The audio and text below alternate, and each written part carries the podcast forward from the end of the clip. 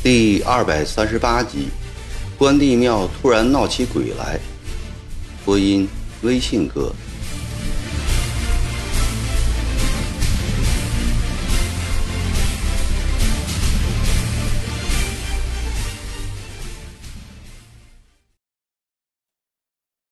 关帝庙一带住的都是贫苦的小百姓，有做零头生意的，有帮人用工的，有捡破烂的。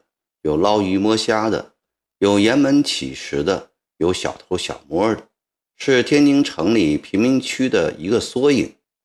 这两夜，好端端的关帝庙突然闹起鬼来。一早起来，人们便三五成堆、诚惶不安地议论着：“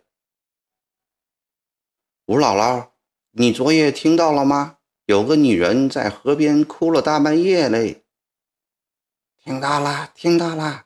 我家姑爷胆子大，还偷偷的跑出门看了。那鬼牛高马大，一头黄发披在肩上，边哭边诉。姑爷回来说，那女鬼八成是被砍死的羊婆子，都诉的是洋话，他一句也没听懂。吴姥姥、三婶子，一个缺了条胳膊的男人开了枪。不只是昨夜，前夜那个女鬼也在哭，哭的时间短些，我听得清清楚楚。哎，这可怎么得了？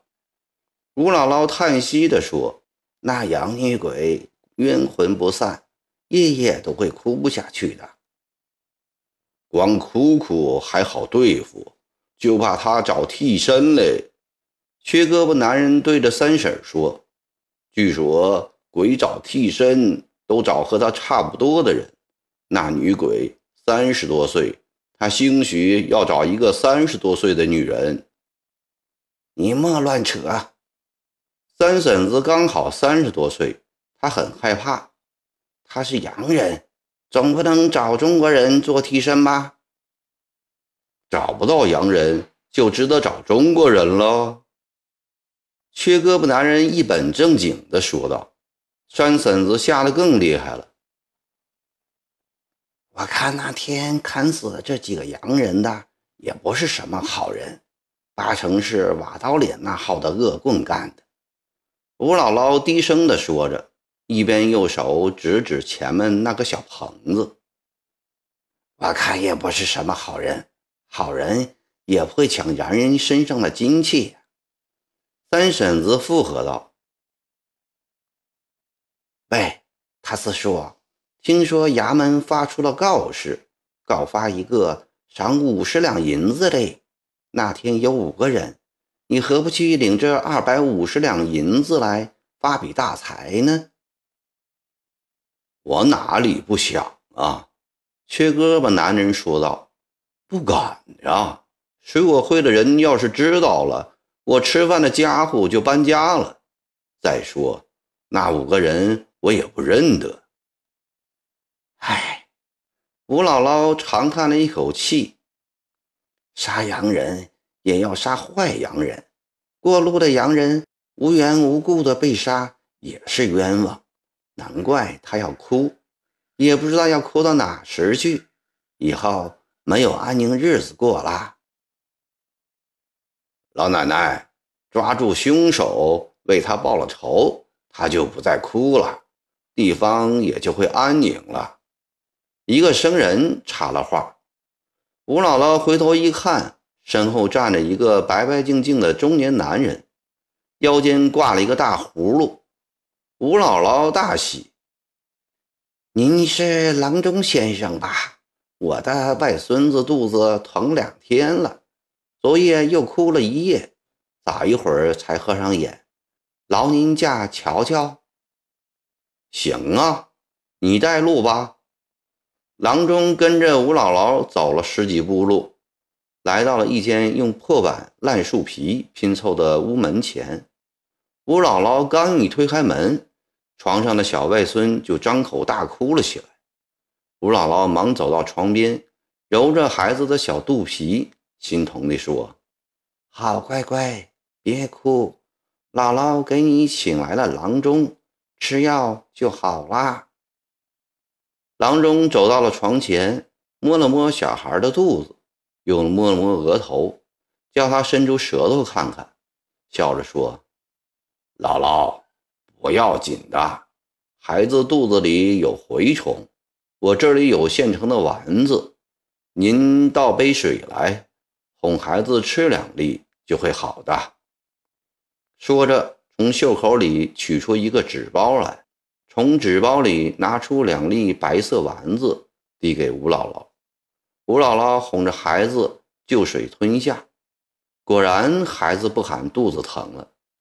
吴姥姥轻轻揉着孩子的小肚皮，孩子在姥姥的怀里慢慢睡着了。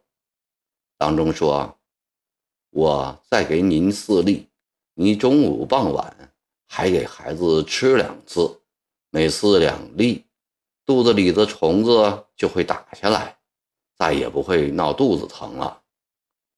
吴姥姥感激地说：“太谢谢您了，您要多少钱？”说着，从床上席子底下摸出一个黑布包来。老奶奶，这药值不了几个钱，送给您吧。这怎么行呢？您真是好人呀！吴姥姥很是感动，我烧碗茶给您喝吧。老奶奶别忙了，我坐坐就走。吴姥姥拿起一只未完工的鞋底，陪着郎中坐在了门边。请问老奶奶，您刚才说的女鬼哭的事真有吗？怪吓人的。郎中问道：“怎么没有呢？”吴姥姥严肃地说：“教堂那边打死了洋人不冤，那些洋鬼子该死。这几个洋人说良心话是冤枉，人死了，身上的金链子、金戒指都被抢了。”老奶奶，打死洋人的那几个人是什么样啊？郎中接着问道：“都是些小混混。”十几、二十几岁的人，不是附近的，我们都没见过。卢姥姥一边纳着鞋底，一边回忆着：“老奶奶，这附近有人认得他们吗？”我估计那几个人也不是什么好东西，正经人都不会认得他们。我们这里有几个青皮，看他们认识不？这几个青皮叫什么名字？我也不知道他们叫什么名字。一个外号叫瓦刀脸，就住前面那间屋。吴姥姥用鞋底指了指前方。还有一个叫二杆子，就住在瓦刀脸的对面。还有一个叫小太岁，住二杆子家的后面。这三个青皮。都和不正经的人往来，兴许他们知道。郎中和吴姥姥又扯了些闲话，嘱咐他不要误了给小外孙吃药，然后起身告辞了。这郎中就是赵烈文，昨夜和前夜坐在河边啼哭的女鬼就是他装的。他今天一早已从三处议论的人堆里。得知那天是五个年轻人用刀砍、用枪戳，把三个洋人弄死的，抢走了一块金表、一条金项链、三只戒指。关帝庙周围的人都说这几个人不是好人。他把这些情况详细的报告了曾国藩。今夜出动三十个士兵，把瓦刀脸、二杆子、小太岁。一起抓来，我要亲自审讯。”曾国藩指示道。半夜时分，三个青皮都被带上了灯火通亮的明伦堂。坐在至圣先帝画像下的曾国藩睁开左眼看去，一个脸又长又窄，一个又高又瘦，一个个头又尖又小，都是些不三不四的东西。